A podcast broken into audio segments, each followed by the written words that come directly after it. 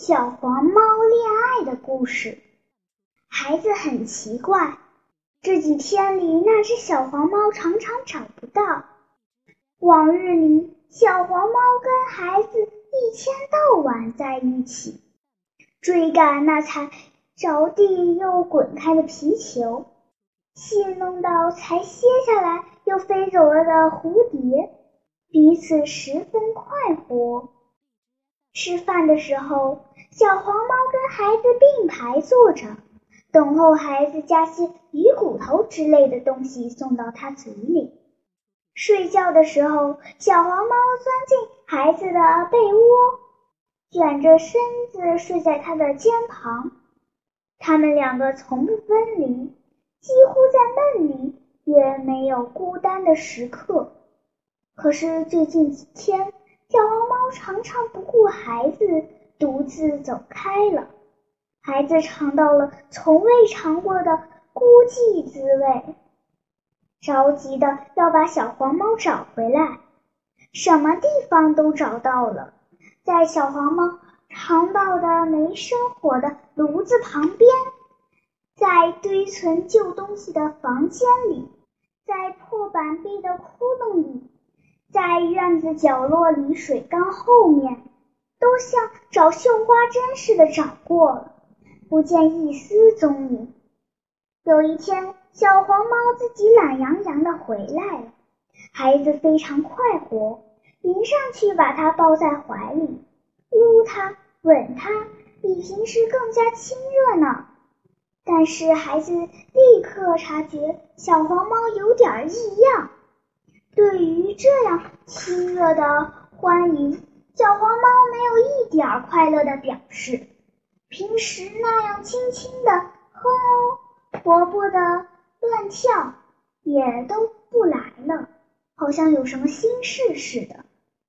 孩子一不当心，小黄猫又独自走开了。好几回了，小黄猫老是这样。孩子哪里料到？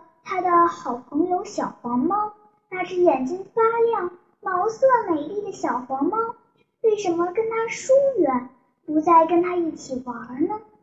原来小黄猫恋爱了。事情是这样发生的：在一丛灌木的前面，有一个清浅的池塘，树枝伸在水面上，轻轻的摇动，把池塘装点的非常美丽。缠在树枝上的藤正开着蓝色的、紫色的小花，清清楚楚映在池塘里。一头鹅在这图画似的池塘里游泳，葱绿的树枝遮住了阳光，鹅雪白的羽毛衬着碧青的水，有一种说不出的美。小黄猫正好来到。池塘边散步，一看见鹅，爱情就火一般的燃烧起来了。它的确是一只美丽的鹅，一身柔软的羽毛，戴着黄玉似的鹅冠，眼睛闪着金光，左顾右盼，好看极了。谁看见了都会爱它，何况是第一次看见它的小黄猫，它还是一只年轻的小黄猫呢。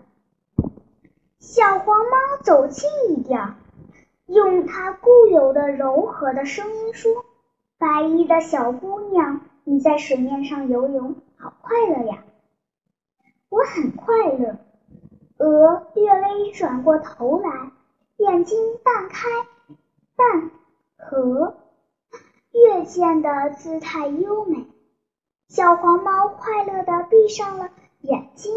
好像嘴里含着一块糖，仔细尝它那姿态的滋味。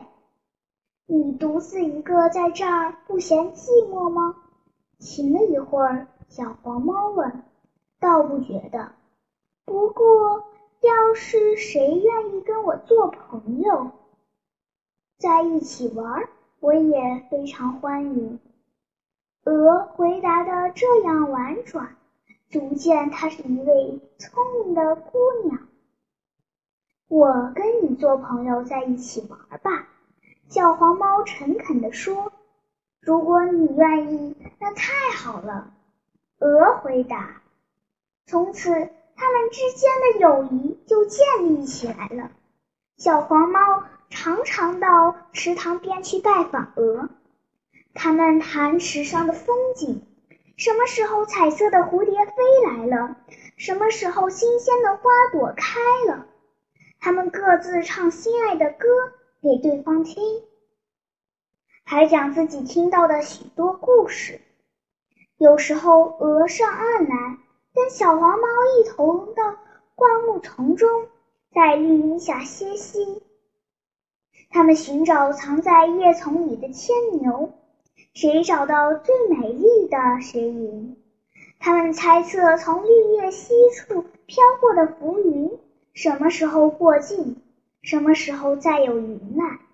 小黄猫因此就忘了往常一天到晚在一起玩的孩子了。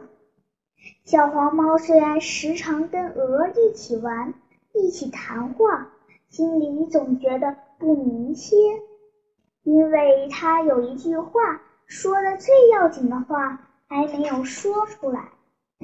还有一个比起一起玩进一步的希望还没有达到，这怎么说呢？说了他将怎样呢？他不断的想，忍着吧，实在忍不住，直接开口吧，又有点胆怯。因此，他离开鹅回家的时候，唯有默默的沉思。孩子怎么会知道呢？他只觉得奇怪。有一天，小黄猫再也忍不住了。不管鹅怎样回答它，它决意要把说的那句话最要紧的话向鹅说出来。它准备了一篮青苹作为送给鹅的礼物。竹篮的柄上插了一束粉红的蔷薇花。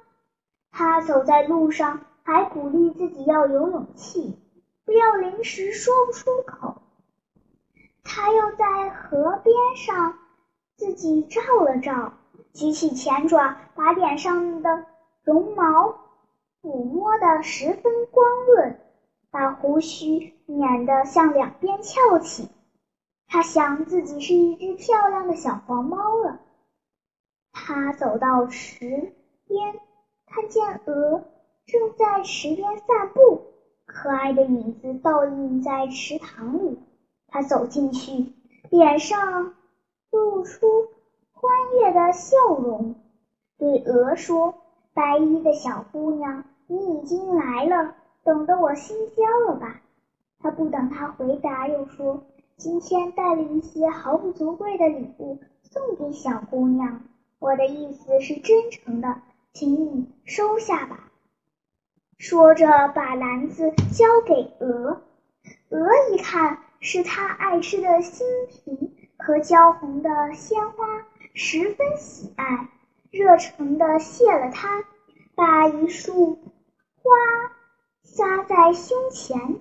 小黄猫觉得它更加可爱了，它们就跟平日一样玩起来。小黄猫心里想：勇气。不要胆怯。经过几回自我鼓励，他终于把那句要说的最要紧的话说出来了。白衣的小姑娘，可不可以跟你说一句话？我就说了吧，就是我爱你，我爱你。你爱我吗？鹅惊奇地问。稍稍沉思了一会儿，他就恢复了温和安静的态度。他说：“你爱我，我非常感激。但是，请你告诉我，你爱我什么呢？你必须明白告诉我，我才考虑能不能使你满足。”小黄猫听了鹅的回答，快活的要飞起来了，正想贴进去跟它接个吻，可是马上想到了他的问题：“我爱他的什么呢？”一时想不清楚。又不好回答，就说：“我爱你洁白的羽毛，白的像雪一样的羽毛。我给你洁白的羽毛，白的像雪一样的羽毛。鹅把全身的羽毛退了下来。一阵风轻轻吹过，羽毛飘了一地。鹅聚拢来，都给了小黄猫。我爱你灵活美丽的眼睛，闪着金光的眼睛。小黄猫又说：“我给你灵活美丽的眼睛，闪着金光的眼睛。”鹅把一双眼珠取了出来，随即扔给了小黄猫。小黄猫敏捷地用前爪抓住了。我爱你头顶的鹅冠，黄玉似的鹅冠。小黄猫又说：“我给你头顶的鹅冠，黄玉似的鹅冠。”鹅把鹅冠摘下来扔给小黄猫，正掉在小黄猫的脚边。我爱你可爱的小嘴，能唱好听的歌的嘴。小黄猫又说：“我给你可爱的嘴，能唱好听的歌的嘴。”鹅的嘴掉在小黄猫的脚边。我爱你玲珑的脚掌。鹅的脚掌也离开了鹅的身体。这时候，鹅只剩下一个裸光的身体了。我爱你又白又嫩的裸露的身体。小黄猫又说：“我给你又白又嫩的裸露的身体。”鹅把剃光的身体滚到小黄猫的跟前。小黄猫悲伤极了，它的心几乎碎了。鹅一一满足它的要求，它所有爱的全都到手了。哪里知道，从此就不见了可爱的鹅。白衣的小姑娘，你在哪里呀？小黄猫垂头丧气地走回家去。孩子抱着它跟它取笑的时候，只见它眼眶里满含眼泪。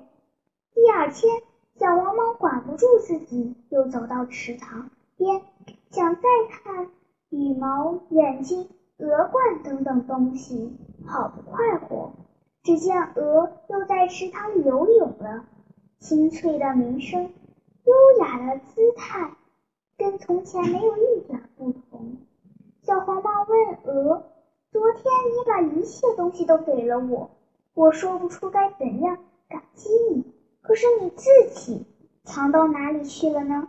我亲爱的小姑娘，请你再不要说什么爱不爱吧。昨天的把戏已经玩过了，不必再玩了。”以后咱们还是做朋友的好。鹅很自然的更称对它的称呼，仅仅是朋友吗？小黄猫失望的问。昨天把戏告诉咱们，咱们只能做朋友。要说到爱情，非常对不起，你不能得到我的爱。小黄猫终于失败了。